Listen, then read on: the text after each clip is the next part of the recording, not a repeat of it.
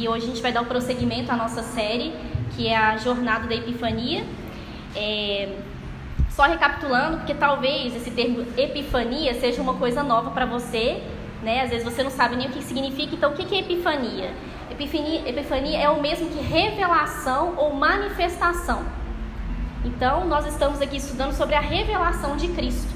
E ao longo das últimas semanas, a gente é, celebrou na né, Epifania do Senhor, a manifestação pública de Jesus ao mundo. Então a gente viu como Jesus como Salvador de todos os povos, lá no episódio dos Reis Magos, quando Jesus havia nascido. Depois, Jesus como Cordeiro de Deus que tira o pecado do mundo, ali no episódio do seu batismo. Depois, como luz que brilha nas trevas, no episódio em que Jesus pregou. E na semana passada foi como aquele que realiza milagres, na, no episódio das bodas de Caná. E hoje nós vamos celebrar a manifestação de Cristo ao mundo, só que é uma, é uma, uma manifestação que é mediada, é através, é por meio da igreja. Então hoje a epifania que nós vamos falar, que nós vamos entender, estudar, é a epifania da igreja. Assim como Jesus se revela no início da sua pregação como a luz do mundo que brilha sobre as trevas, ele mesmo se, se, dirige, a, se dirige a nós como sendo nós a luz do mundo, assim como Mateus leu, né? Lá no, em Mateus também, né? é, então, gente, como é que então se dá essa manifestação da igreja? De que maneira a igreja se manifesta?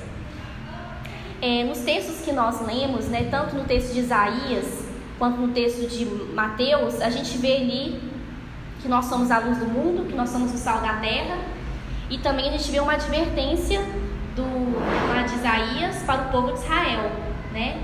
Advertindo o povo com relação ao jejum, ao jejum que eles estavam fazendo, que eles achavam que era o correto, só que não era o jejum que Deus queria. É, e aqui a gente vai estudar, a gente vai detalhar aqui atitudes que nós como igreja, né, nós temos que ter, atitudes internas, né, como dentro da igreja, como corpo de Cristo, que automaticamente essas atitudes vão se reverberar para fora, e atitudes que nós temos que fazer da igreja para fora.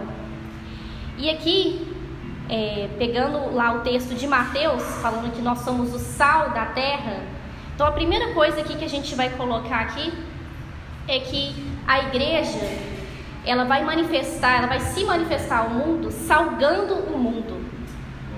Salgando o mundo, trazendo paz, reconciliação e unidade. É, qual que é a função do sal, né? uma coisa assim, o sal. O sal ele, ele serve normalmente para duas funções. Ou para dar sabor para os alimentos, né? Deixar, realçar o sabor, ficar gostoso, saboroso, né? É, comida de hospital geralmente é bem ruim, né? A gente não vê comida de hospital no menu de nenhum restaurante, né?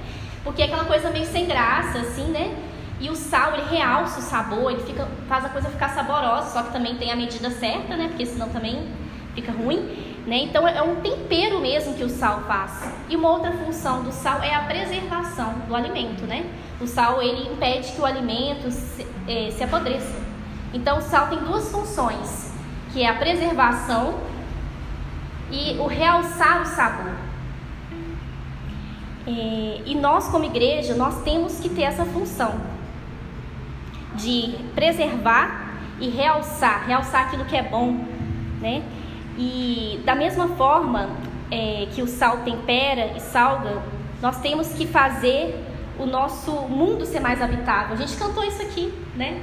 Na verdade, não cantou não, o Mateus leu falando lá que o país, para que o país seja habitável, né? Então, o sal, ele tem essa função de melhorar as coisas, de preservar. E nós, como igreja, nós temos a função de melhorar o mundo. O mundo está podre, e nós temos essa função de trazer essa preservação, de trazer cura, restauração.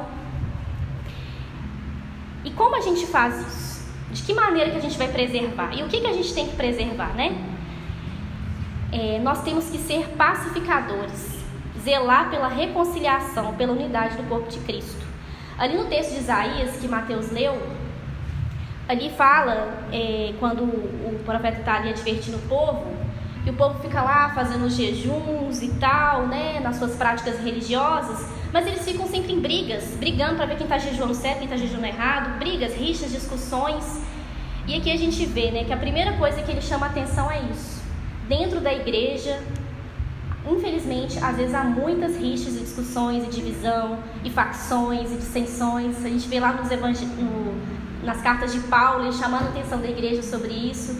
Então, como é que a gente vai conseguir manifestar a luz do mundo, a luz ao mundo, se dentro da gente nós estamos fragmentados, nós estamos degladiando uns com os outros? De que maneira que isso vai ser possível? Então, tem que ter meio que uma reforma interna. A gente tem que cuidar da gente, né? Como é que um corpo vai conseguir cumprir as suas funções se um membro, se um órgão está ali, é, um brigando com o outro, né? Não tem como. Então, é, nós temos que buscar fazer essa autoanálise, porque é muito comum isso dentro da igreja, essas brigas, essas distensões, e nós somos o povo da reconciliação. É, nós temos que lutar para tirar esses espíritos de facção dentro da igreja, de inveja, de rancor. E nós temos que mostrar para o mundo que é possível sim ter uma vida saudável no meio de pessoas diferentes. É difícil, não é fácil, né? Mas é possível. E a igreja ela tem que ser o testemunho dessa realidade. Porque talvez o mundo possa pensar, nossa, como é que, como é, que é possível conviver pessoas de classes sociais diferentes, pensamentos políticos diferentes, homem, mulher, negro, branco, pessoa. Na igreja a gente fala que é possível, porque quem nos une é Cristo. E nós temos que zelar por isso. É nossa, Jesus nos chamou para isso, para zelar por isso. É, um corpo doente, fragmentado, não pode trabalhar, não pode se mover. Né? E nós cantamos aqui que nós somos os braços, nós somos os pés de Jesus. Só que se a gente está doente, como é que a gente vai levar a verdade do Evangelho? Então, é, nós temos que buscar essa unidade, porque o mundo ele vai saber que Jesus é Deus através da nossa unidade. A nossa unidade vai trazer a glória de Cristo. Tem até uma música que diz isso, né? É, lá em João 17, 21 fala assim: Eu lhes dei a glória que tu me deste, para que eles sejam um como nós somos um, eu neles e tu em mim para que assim eles cheguem à unidade perfeita e o mundo reconheça que tu me enviaste e os amaste como amaste a mim. Então, gente, o mundo vai ver Cristo em nós através da nossa comunhão, através da nossa unidade, através do corpo unido, né? E nós temos que nos esforçar para que isso aconteça. É, falar de unidade, eu lembro daquele hino, sabe? É uma família. É, como que é? Sem qualquer falsidade. Uma vez eu escutei alguém cantando assim, ó. Uma família vencendo a falsidade. Ai, Deus, né? Porque fica parecendo assim, não, não tem nenhuma falsidade dentro da igreja, né? E uma coisa que eu acho que é muito comum, que pessoas que não são cristãs apontam para a igreja, né? Ah, não vou ser de igreja não, é tudo falso, tudo hipócrita. Esse povo é tudo falso. E muitas vezes essa é a realidade, gente. Nós temos que fazer essa autoanálise. É, nós temos que lutar contra isso, porque dentro da igreja, infelizmente, há falsidade, há hipocrisia, há inveja. A gente vê isso, Paulo falando lá nas cartas, e na nossa realidade a gente vê isso porque nós somos caídos. Então, se no mundo tem isso, na igreja também tem que ter. Só que nós, tem, só que nós somos diferentes do mundo, porque nós sabemos como agir diferente. Nós temos o Espírito Santo dentro de nós. Então, nós temos que lutar contra isso. Lá em Efésios 4, do 3 ao 4, fala assim: façam todo o esforço para conservar a unidade do Espírito pelo vínculo da paz. Há um só corpo, um só Espírito, assim como também há uma só esperança para o qual vocês foram chamados. Então, gente, é, de que maneira então que a gente vai fazer para poder preservar essa paz, preservar esse corpo, manter esse corpo unido, bem integrado, focados no mesmo objetivo? Como é que a gente pode fazer dentro da igreja, não só aqui a igreja local, estação casa, mas como corpo de Cristo na igreja de modo geral? Porque às vezes uma igreja, uma denominação fica brigando com outra denominação, fica uma acusando a outra, né? E a gente perde o sentido de ser igreja com I maiúsculo. É, a primeira coisa aqui que eu coloquei, como é que a gente pode então exercer essa pacificação, revelar essa paz, revelar, ser sal, preservar? Primeira coisa, preferindo-vos em honra. Nós temos que honrar uns aos outros. Para poder impedir essa desunião, nós temos que honrar. Então aqui o texto fala preferir. Se é preferir, significa que existe uma escolha, existe outra opção. Né? E muitas vezes a gente opta por não honrar, a gente opta por desonrar, né? por difamar. Então nós temos que preferir honrar uns aos outros. Ou seja, deixar de ser auto-referente, parar de pensar só em mim, para pensar no outro. Né? É, nós temos que fazer isso. É, ao invés de alimentar inveja por uma pessoa, às vezes dentro da igreja, porque isso é muito comum também, que é, que é um pecado que a gente dificilmente confessa, né? A gente confessa, ah, eu sou preguiçoso, ah, eu sou desorganizado, ah, eu chego atrasado em tudo, ah, eu, eu sou mentiroso. Agora, inveja, a gente tem uma vergonha, né, de assumir que a gente tem inveja das pessoas. Eu acho que é porque quando a gente assume isso, automaticamente a gente está assumindo que a gente é meio medíocre, é meio ruim, porque a gente inveja alguém que é melhor que a gente, normalmente, né? Então a gente tem vergonha de assumir isso, porque isso denuncia automaticamente as nossas falhas. É, mas é, uma, é um pecado que é muito comum dentro das igrejas, gente. Inveja, isso faz com que a gente não queira que o corpo cresça, porque eu não quero que o irmãozinho, que é alguém que tem mais talento que eu, receba reconhecimento. Eu, eu fico ciumado. Eu, eu não gosto que o pastor elogie ele. Eu não quero que ele tenha um, exerça um cargo de proeminência, sabe? E aí, às vezes, a gente usa de recursos para poder minar é, a comunhão e até mesmo fomentar fofoca a respeito daquela pessoa, porque a gente se sente incomodado. Então, que a gente possa fazer uma auto-reflexão, que às vezes é muito comum a gente ter inveja dentro da igreja. Mas se eu tenho inveja de alguém, o que eu vou fazer? Né? Eu tenho que me inspirar nessa pessoa. Porque se eu tenho inveja é porque ela é melhor que mim em algum aspecto. Então, eu tenho que agradecer a Deus por isso, porque se ela revela alguma virtude, toda virtude vem de Deus, gente. É a manifestação da glória de Deus.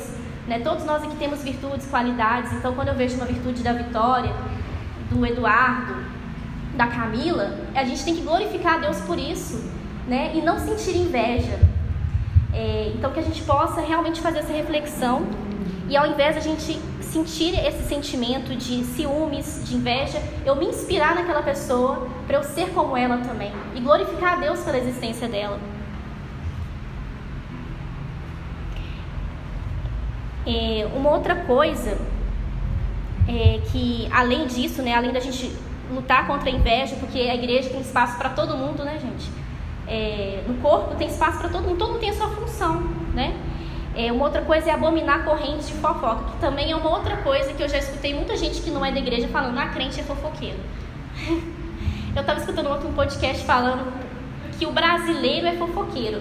Eu não entendi quais foram as explicações históricas, mas parece que é algo bem comum no Brasil. O Brasil gosta de uma fofoca. E vamos confessar, gente, a gente tem um prazerzinho na fofoca, né? Eu não sei porquê, mas é um negócio assim que une, né? Só que assim, gente, isso é uma coisa que pode ser muito usada de maneira para poder minar o poder da igreja e causar desunião. Porque às vezes a gente. A gente sabe quando a gente está fazendo um comentário maldoso. A gente sabe quando a gente está comentando alguma coisa para poder manipular a opinião de alguém a respeito de uma outra pessoa, né? E muitas vezes isso acontece. E isso vai criando reserva. Já aconteceu com você de alguém chegar para você e começar a falar mal de uma outra pessoa que você nunca viu na vida e aí você começa a ter uma opinião, um preconceito sobre aquela pessoa. E aí você fica, meu Deus, uma vez isso aconteceu comigo. Eu estava até. É, é, era uma pessoa cristã e ela chegou para mim falando mal de um pastor, do pastor dela. Eu falei, meu Deus, eu fiquei até assim, eu fiquei sem graça, porque eu falei, meu Deus, ele está aqui me contando os podres e, e assim, porque é uma coisa meio injusta, né? E às vezes, muitas vezes nós fazemos isso sem querer, às vezes os nossos comentários, a gente fica querendo insistir ali em mostrar que a pessoa tem um defeitinho né? É, a gente fica o tempo todo querendo achar, encontrar o defeito de alguém, né? Então a gente tem que vencer isso. Comentários maldosos, cancelamentos, que infelizmente é algo que tem acontecido demais dentro da igreja, especialmente nos tempos atuais. É, e mesmo cancelamentos para pessoas que são proferindo heresias. Nós temos que sim julgar as coisas erradas, óbvio, mas não cancelar as pessoas, porque nós temos que amar as pessoas, né? Nós temos que desejar que elas se arrependam. Então temos que tomar muito cuidado com isso, gente. Com essas rodas de fofoca, com tecer comentários com a intenção de fazer alguém pensar negativamente sobre outra pessoa. Eu lembro que na minha antiga igreja tinha uma professora de escola dominical, a Raquel, e ela, ela era muito assim contra a fofoca. Tipo assim, ela era do tipo assim, se chegou alguém para fofocar com ela, ela, ela mandava a pessoa parar ou sair fora. Então eu acho assim que ninguém chegava pra fofocar com ela, porque já sabia que com a Raquel não tinha vez. Só que a gente não consegue ser assim, né? É difícil alguém ser tão íntegro assim, né? Então, assim, a gente tem que tomar muito cuidado, porque isso é uma coisa muito sorrateira. É, é muito tentador e tal. E quando você vê, você já tá ali é, fazendo é, a maledicência, né? Você tá ali tecendo comentários pelo prazer de falar mal da pessoa. Então a gente tem que tomar muito esse cuidado. Uma outra coisa também que a gente tem que fazer na igreja, como igreja, né? Além de preferir honrar e não desonrar, é priorizar o que nos une e não o que nos separa. Né? Então, quando eu olhar para o meu irmão, apesar de todas as diferenças que eu posso ter com ele, né? Porque nós somos diferentes. Obrigada. É, eu tenho que priorizar aquilo que me une. E hoje em dia a gente está tão polarizado, o mundo está tão polarizado que a gente só vê as diferenças, né? É, cada vez mais, isso é muito, muito ruim, gente. Porque de certa forma é como se eu meio que desumanizasse aquela pessoa. Eu transformo ela naquele pensamento que ela tem que eu não concordo. Então a fulano de tal é X. Então eu começo a vê-lo como meu inimigo, porque afinal de contas eu não concordo com ele. Então ele não é mais uma pessoa, ele não tem mais uma história, eu não quero nem entender por que, que ele pensa aquilo. Eu só quero destruir o pensamento dele e ele. Então, gente, nós temos que lutar contra isso, porque dentro da igreja vai ter pessoas com pensamentos diferentes com relação à doutrina, com relação à teologia, com relação a pensamentos políticos. Isso aí é normal, né? Mas tem que ter unidade nessa diversidade. E lá em 1 Pedro 3,8 fala assim: ó, quanto ao mais, tenham todos o mesmo modo de pensar, sejam compassivos, amem-se fraternalmente, sejam misericordiosos e humildes. Então nós temos que ter o mesmo modo de pensar, não em tudo, nem exatamente tudo, mas aquilo que nos une. Né? Na proclamação do Evangelho, na verdade do Evangelho, no amor de Cristo, aquilo que nos une, isso nos, que nos une é muito maior do que qualquer outra diferença, gente. Glória a Deus. Então é uma coisa que nós temos que lutar todos os dias contra isso. Nós não podemos rotular as pessoas. Rótulo, quem tem é produto, objeto. Né? A gente tem que humanizar as pessoas. É, e uma coisa que às vezes acontece quando a gente rotula alguém, a gente ignora essa pessoa, a gente escolhe ignorar o que ela fala, a gente desconsidera tudo que ela diz, a gente distorce o que ela diz, e normalmente a gente até mesmo é, ignora as boas atitudes que ela tem, porque a gente deixa de gostar dessa pessoa por causa de uma diferença. Então, gente, nós temos que lutar contra isso. Dentro da igreja não pode ter acepção de pessoas, boicote de irmãos. Sabe aquele irmão mais complicado, aquela pessoa mais difícil? tá ali para poder treinar o seu caráter, tá ali para poder moldar o seu amor a ela, né? Então, para exercer sua paciência, exercer a sua escuta, mesmo que às vezes a pessoa você não tem muita paciência, mas é para isso que ela tá ali. E também você, falou que você também é grandes coisas, né? É hora que a gente se acha muito, né? Então, gente, é, temos que lutar contra isso, fazer o esforço de ouvir quem pensa diferente de nós. Isso é muito difícil. E no texto fala aqui, ó, que a gente tem que ser humilde. Uma pessoa, só uma pessoa humilde consegue ouvir o outro. Uma pessoa arrogante não escuta. Então nós temos que ouvir quem pensa diferente. Há uma grande possibilidade de a gente crescer com isso. Porque a gente vai crescer na humildade, crescer em considerar o outro, crescer em aprender com o outro, porque pode ser que o outro esteja falando algo que seja realmente verdade. E nós não podemos fazer distinção, né? É, na igreja não pode ter acepção de pessoas seja de qual, de qual espécie for. É, e nós temos que nos esforçar para isso, gente. Que a gente possa se esforçar para ser esse sal. O sal é isso, é preservar, é manter junto, unido. Então, como é que a gente vai conseguir mostrar para o mundo que é possível ter paz se aqui dentro a gente não consegue? A gente fica perdendo tempo com picuinhas, com coisas bobas. E quando a gente vai ver, são coisas bobas mesmo, sabe? Assim, que tipo, meu Deus, para que, que eu estou discutindo por causa disso? Então, que a gente possa focar no que realmente importa. Amém? Então, recapitulando, nós somos chamados para ser sal do mundo, para trazer paz, reconciliação e unidade. Sendo unidos aqui na igreja, nós vamos conseguir nos unir com forças para poder fazer a diferença no mundo. E agora o segundo ponto, de qual outra maneira a igreja, nós como igreja podemos manifestar quem nós somos? Através da luz. Jesus falou que vós sois a luz do mundo. É, nós temos que iluminar o mundo praticando a justiça e combatendo a injustiça. É, o texto aqui de Isaías ele faz uma, uma relação, né, das práticas de justiça com a luz. Quando a gente pratica justiça, a luz de Deus é exposta. É, e quando a gente pensa em luz, né, a gente estava cantando aqui, eu estava pensando luz. Quando há escuridão, a gente fica procurando o quê? Luz, né? A luz é um ponto de referência né? Você está na rua e está tudo escuro, você fica procurando uma, uma claridade. Né? A luz ela remete à esperança, remete à salvação, remete a, a você a libertação. E nós somos chamados para ser isso. É, é, nós temos que ser referência para o mundo, uma referência que aponta para Cristo. Então, olha, é uma responsabilidade muito grande, gente. Quando a gente fala que nós somos sal, nós somos luz, que nós somos os braços e os pés de Jesus, gente, é uma, é uma responsabilidade muito grande. É, e nossa luz, a luz que a gente tem que emitir, ela tem que brilhar a justiça de Deus. O texto de Isaías fala que enquanto as pessoas ficavam se preocupando com o jejum, pessoas estavam sendo oprimidas, pessoas estavam sendo injustiçadas, e muitas vezes pelas próprias mãos do povo de Deus. E muitas vezes, gente, quando Jesus fala que nós somos a luz do mundo, às vezes nós estamos sendo trevas em algum aspecto. Ou quando fala para a gente ser o sal, da, o sal, às vezes nós estamos apodrecidos. Então que essa luz possa entrar dentro de nós. É, a Bíblia, nova tradução da linguagem de hoje, ela traduz a palavra justiça, né, como a vontade de Deus é um estado de harmonia com a sua vontade. Então a nossa luz, ela é manifesta por meio da, dos nossos atos de justiça. É, o texto de Isaías relaciona o nosso brilhar diretamente com a prática da justiça, é, nos ajudando a entender o que Jesus quer dizer com as nossas boas obras. Vamos voltar lá para o texto lá.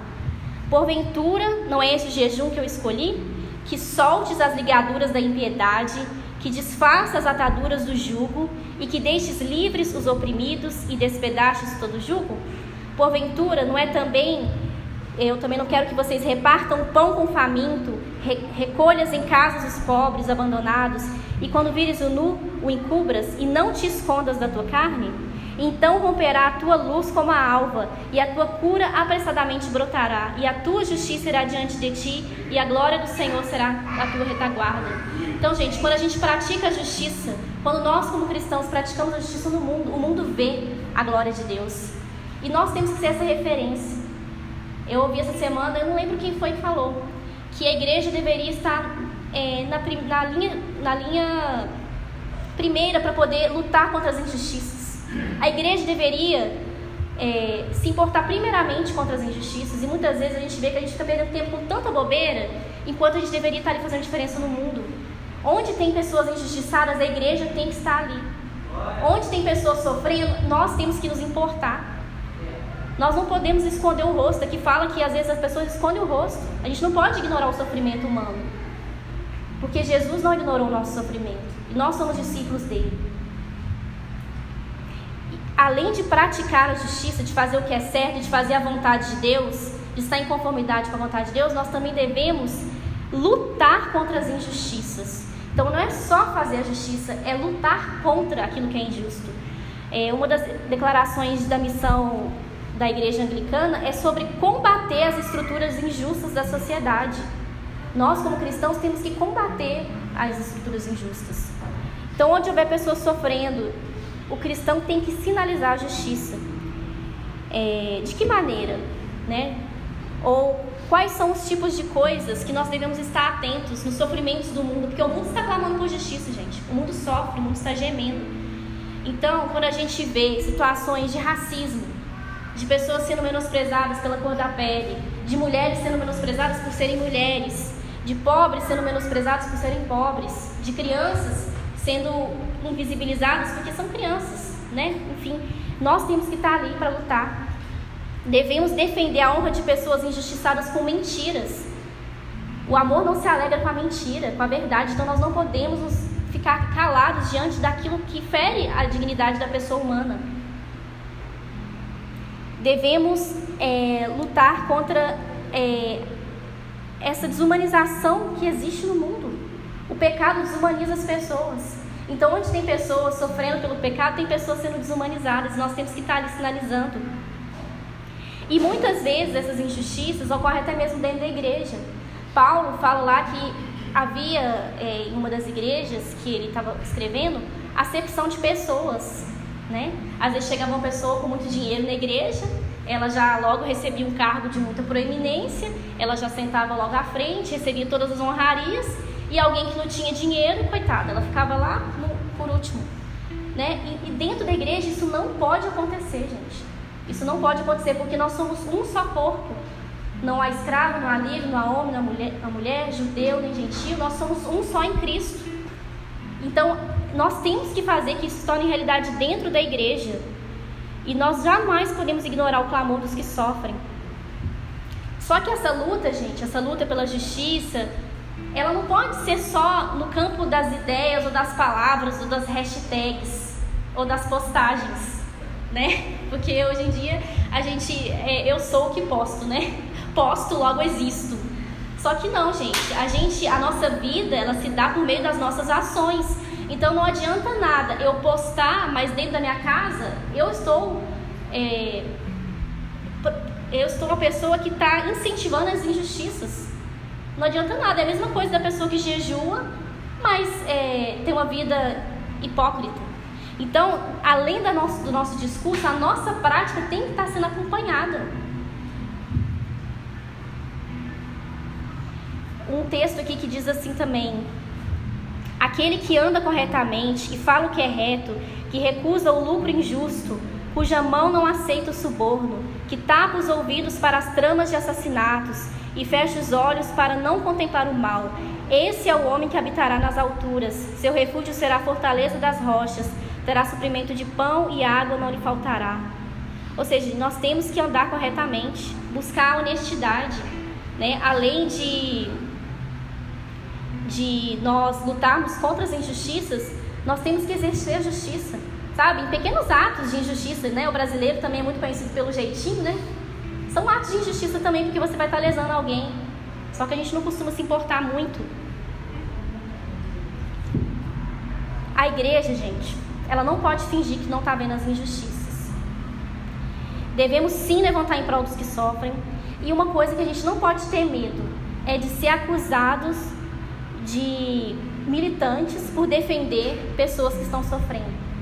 Mas também não podemos ter medo de sermos acusados de legalistas ou de fundamentalistas ou fariseus por lutarmos né, contra as mentiras do mundo, é, praticando a justiça, né, essa justiça que excede a dos fariseus, que nós vamos brilhar a justiça de Deus. Nós temos que exceder né? Nós temos que exceder e não temos que ficar com medo de sermos acusados, porque se a gente está fazendo a vontade de Deus, é isso que importa, pode nos acusar do que for, né? Da mesma forma, onde a mentira do diabo floresce, não há espaço para o florescimento da justiça de Deus. Então, gente, nós temos que lutar contra a mentira do diabo, para que, a, que a justiça de Deus floresça ali. Que a gente não tenha medo de falar da palavra de Deus, mesmo que isso possa fazer, mesmo que as pessoas nos acusem de algo. A palavra de Deus tem que ser dita, tem que ser feita, né? Tem que ser expressa em palavras, mas também em, em, em palavras e em ações, né? Não é, só, não é somente em ações, mas é em palavras também. As duas coisas andam juntas, palavra e ação. E uma chamada de atenção aqui, gente. Às vezes a gente costuma minimizar certas opressões no mundo. Então, se você costuma, se eu costumo minimizar certas injustiças, como racismo, como machismo, como injustiças sociais diversas, procure sondar seu coração. Sonde seu coração. Porque às vezes a gente está tapando os olhos para pessoas que estão sofrendo. E Jesus fala lá: Tive fome e não me deste de comer, tive nu e não me vestistes. Nós não podemos ignorar o sofrimento alheio. Porque muitas vezes a gente fica com tantas picuinhas políticas que a gente pensa, ah, isso aí é coisa de militante, isso aí é coisa de não sei o quê. Gente, se tem uma pessoa sofrendo, se tem pessoas sofrendo, nós como cristãos temos que estar ali levando a justiça. Não importa. Não importa os motivos. Se desvencilhe de preconceitos políticos e seja agente de Deus para ter misericórdia dos que sofrem. Que tenhamos um coração misericordioso e sensível. Porque muitas vezes nosso coração é muito duro, é muito duro. E nós temos que exercer, gente, tudo que Jesus exerceu conosco. Jesus, ele, ele não nos tratou como a gente merecia, mas como a gente precisava, né? A nossa necessidade, que era de perdão, que era de reconciliação. Então, que a gente possa ser esse exemplo de manifestar a justiça de Deus, de lutar contra isso. É, além disso, o texto que também fala, o texto de Isaías, fala sobre a gente exercer a generosidade. Exercer a generosidade. É, seja doando o nosso tempo, a nossa atenção, os nossos ouvidos e seja também ajudando materialmente. Nós somos alcançados por uma graça infinita, né? O que Jesus fez por nós, assim, não tem preço. Mas porque nós somos alcançados por essa graça, nós somos dotados de uma capacidade também de emanar essa graça, de expressar essa graça, e que a gente possa exercer generosidade. E generosidade, gente, é, é algo que vai para além, né? É uma coisa assim que gera abundância. Jesus, assim, ele fez por nós algo que assim não, tem limite. Então que a gente possa exercer essa generosidade, sabe? Então se você vê um irmão sofrendo, que você possa atender. É, lá em Gálatas 6,10 fala assim: ó, sendo assim, enquanto temos a oportunidade, façamos o bem a todos, principalmente aos da família da fé. E um outro texto também que chama atenção essa questão de ser generoso é lá em 1 João 3,16. Nisto conhecemos o que é o amor. Jesus Cristo deu a sua vida por nós e devemos dar a nossa vida pelos nossos irmãos. Se alguém tiver recursos materiais e vê no seu irmão em necessidade e não se compadecer dele, como pode permanecer nele o amor de Deus? Filhinhos, não amemos de palavra nem de boca, mas em ação e em verdade. Então, gente, tudo que Deus nos dá não é só nosso, é para o outro também. Se Deus te deu muitos recursos, não é para você ficar só acumulando para você, não, é para você ajudar o outro. Se Deus te deu muita inteligência, é para você ajudar o outro.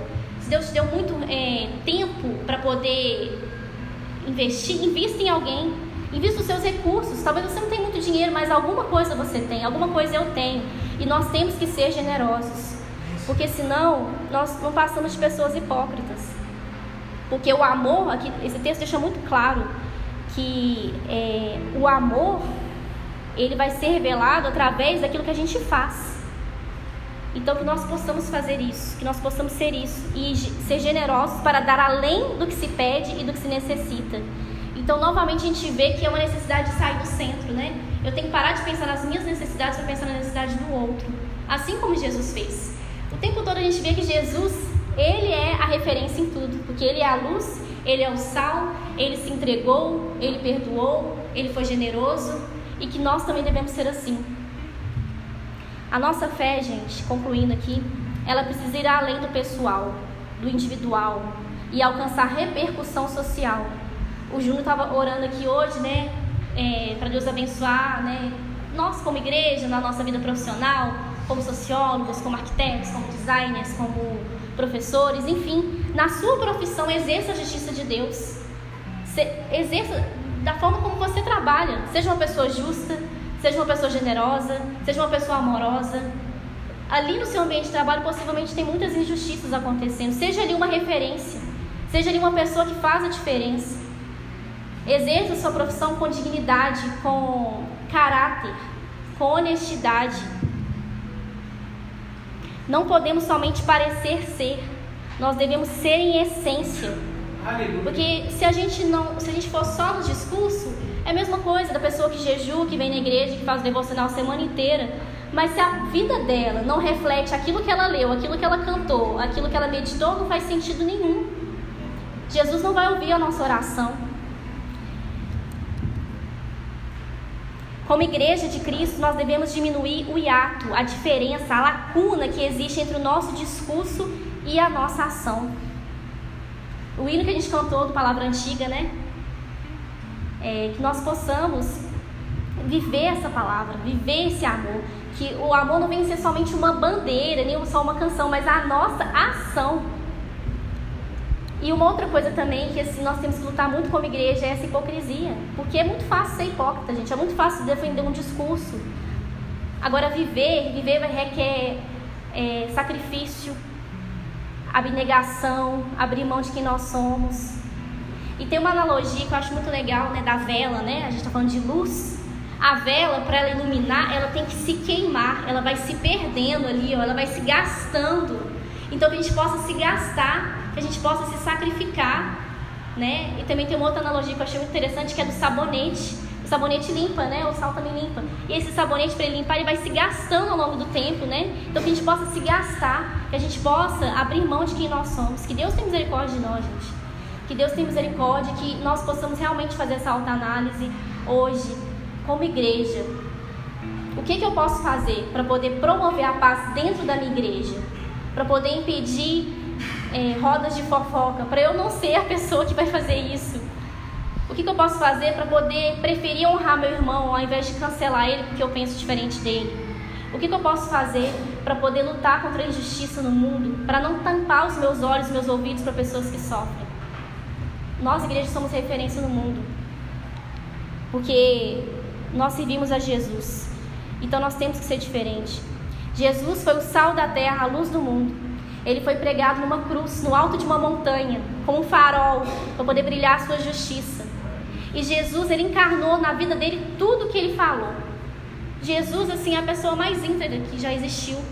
Porque tudo que ele falou, ele viveu. Ele encarnou de corpo e alma, assim, de uma maneira assim que. E nós devemos nos inspirar em Jesus. Nós também devemos buscar ter esse amor abnegado, entregue. Então, que a gente possa fazer essa reflexão nessa manhã, gente. Que Deus nos ajude, que Deus tenha misericórdia de nós, porque eu acho que nós temos que exercer o arrependimento né? Porque eu me, é, me identifiquei com muitos pecados, né? Então, que nós possamos fazer essa autoanálise para que a gente possa exercer o perdão dentro da igreja, reconstruir pontes, reconstruir laços, para que a gente consiga ter força para lutar lá fora no mundo. Porque um corpo, um corpo fragmentado, um corpo doente, ele não consegue se mover.